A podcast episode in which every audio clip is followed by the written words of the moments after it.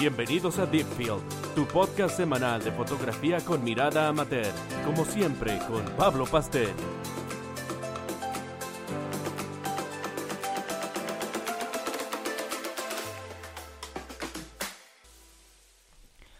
Hola, ¿qué tal todos? Bienvenidos a una nueva semana al podcast de fotografía. Bien, esta semana eh, me gustaría que habláramos un poco más de, no sé cómo decirlo, de teoría fotográfica, no sé. Eh, el tema de esta semana y de hoy es la fotografía perfecta. ¿Qué es la fotografía perfecta? Cuando empezamos a estudiar fotografía, eh, además de, enseñarnos a exponer, a enfocar, eh, a tomar la cámara y a tratar de que la foto no salga trepidada, que, salga bien enfocada, que no salga borrosa, eh, no sé, enseñarnos la distancia focal, la hiperfocal, mm, no sé, la exposición, sobreexposición y, y todas esas cosas. Eh, nos dicen que mientras, mientras mejor expuesta, mejor enfocada, menos trepidada, la foto es, mm, por así decirlo, más cercana a la perfección. Eh, pero es, es la técnica la que hace una foto perfecta porque no lo sé mm, el encuadre eh, la regla de los tercios eh, no sé y técnicas de composición no sé, fotos en clave alta, fotos en clave baja, eh, y así tantas técnicas, eh, ¿son, ¿son esas las que nos llevan a la fotografía perfecta? ¿O, ¿O hay algo más?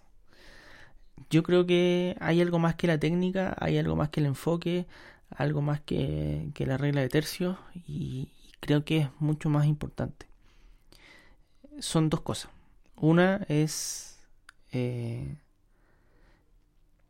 algo que para mí se llama timing y que es estar en el momento indicado, en el, en el lugar indicado.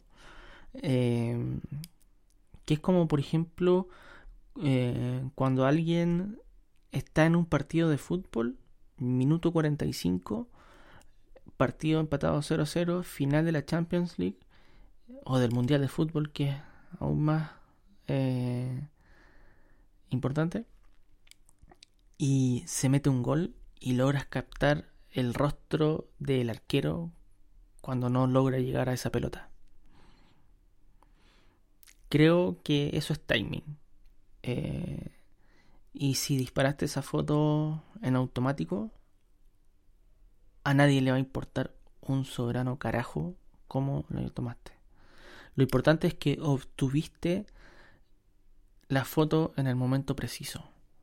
Y esa foto lleva algo más algo más que timing y algo más que técnica. Y ciertamente ahí no hay técnica porque la disparaste en automático. Y esa foto tiene algo que se llama emoción. Y creo que una foto sin emoción mm, no lo es. No es foto. La foto tiene que, dado que es un arte, es considerado un arte, eh, y no necesariamente los que la hacemos somos artistas, eh, aunque puede ser. Em, dado que es un arte, tiene que provocar algo en quien la observa. Si no, mm, es papel pintado. Eh, son píxeles prendidos y apagados eh, en una pantalla de computador. Por lo mismo, me parece que una foto eh, de paisaje tiene, tiene mucho más eh, trabajo para hacer que te provoque algo.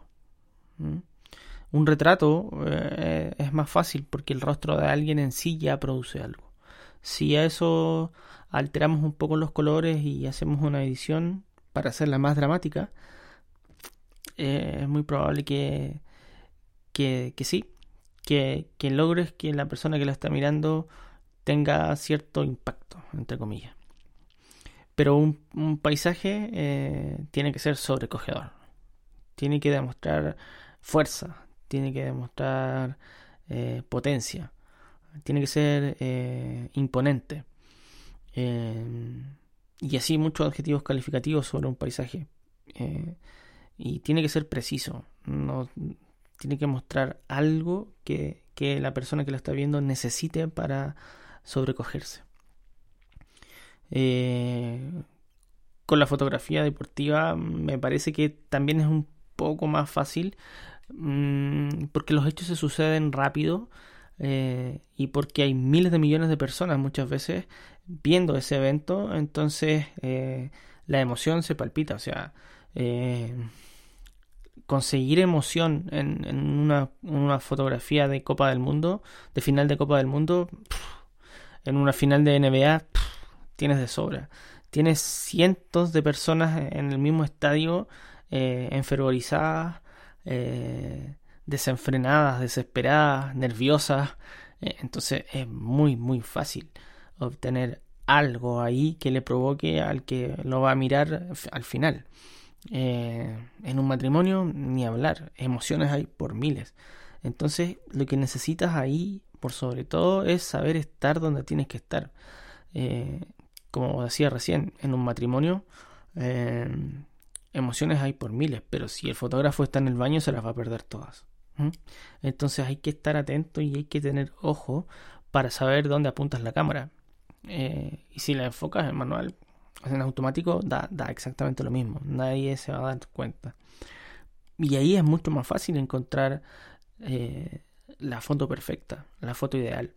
Y la foto ideal no necesariamente tiene que ser técnica, porque a veces eh, es, y muchas veces, y para mí siempre, eh, es más importante guardar el momento eh, como sea. Ahora, que sea visible, no que sea borroso, porque si la foto salió borrosa y no viste nada y desenfocada, mm, ciertamente la técnica pasa a ser imprescindible. O sea, se necesita un mínimo de, de, técnica. A eso es lo que me refiero. No es que valga yuyo, sino que sí se necesita un mínimo de técnica. O sea, al menos sabe enfocar y, y, que, y que se vea. ¿ya?